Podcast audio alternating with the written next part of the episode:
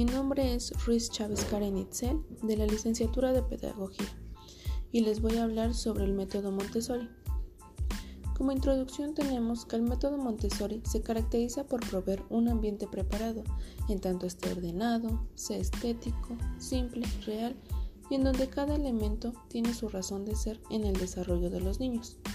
El aula Montessori integra edades agrupadas en periodos de tres años, lo que promueve naturalmente la socialización, el respeto y la solidaridad. También hablaremos cómo es que trabajan los niños, cuál es el papel del adulto y vamos a desarrollar los planos del desarrollo que la doctora Montessori estableció. Bueno, dentro del método Montessori, el ambiente preparado ofrece al niño oportunidades para comprometerse en un trabajo interesante, elegido libremente, que propicia prolongados periodos de concentración que no deben ser interrumpidos. La libertad se desarrolla dentro de límites claros que permiten a los niños convivir en la pequeña sociedad del aula. Los niños trabajan con materiales concretos científicamente diseñados, que brindan las llaves para explorar el mundo y para desarrollar habilidades cognitivas básicas. Los materiales están diseñados para que el niño pueda reconocer el error por sí mismo y hacerse responsable del propio aprendizaje. El adulto es un observador y un guía. Ayuda y estimula al niño en todos sus esfuerzos. Le permite actuar, querer y pensar por sí mismo, ayudándole a desarrollar confianza y disciplina interior.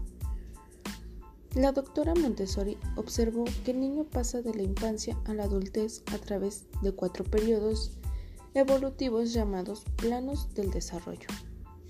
Cada periodo presenta características radicalmente distintas de los otros, pero constituye los fundamentos del periodo sucesivo.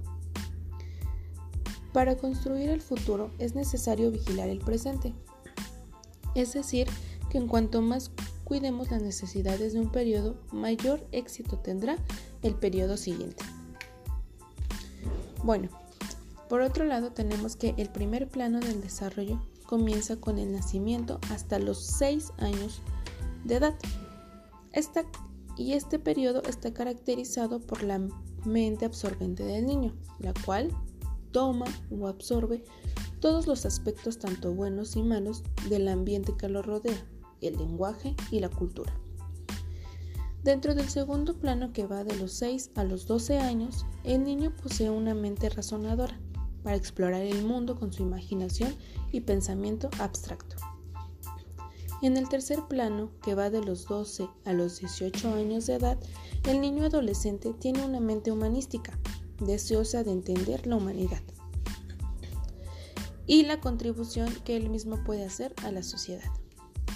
En el último plano del desarrollo, que va desde los 18 a los 24 años de edad, el adulto explora el mundo con una mente especialista apropiándose de su propio lugar en él. Bueno, como conclusión tenemos que vamos a decir que este método Montessori es muy interesante. Ojalá todos pudieran darle una leída, pudieran verlo, porque realmente la doctora propone cuatro etapas del desarrollo que son muy buenas. Aparte de todo, dentro de estas cuatro etapas del desarrollo nosotros podemos implementar algunas estrategias, algunos juegos. ¿Para qué? Para que el aprendizaje sea más significativo en ellos y les sea más fácil entender las cosas a través del juego, y así sucesivamente de acuerdo al desarrollo o a la edad en la que los niños se encuentren, tanto sea a niños como jóvenes o adultos. También podemos ver que pues el adulto es una parte fundamental dentro de este desarrollo y del aprendizaje porque es un guía, lleva de la mano al niño para que pueda tener la confianza de explorar el mundo, de ver el mundo que lo rodea para él mismo experimentar y asimismo aprender de los errores que él tenga. Es muy importante que el niño observe y nunca se quede con la duda. Preguntar a los adultos y el adulto mediante algunas estrategias explicarle para que él pueda entender por qué pasan las cosas, cuál es el proceso.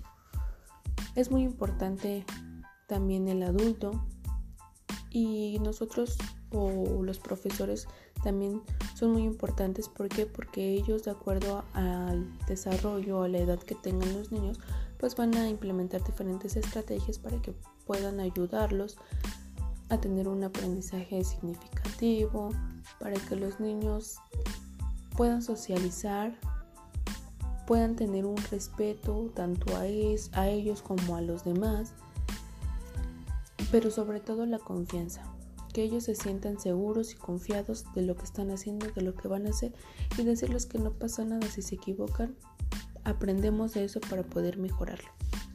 Y bueno, eso sería todo de mi parte, espero les haya gustado, les haya servido este podcast sobre el método Montessori y les agradezco el haberme escuchado. Gracias y hasta luego.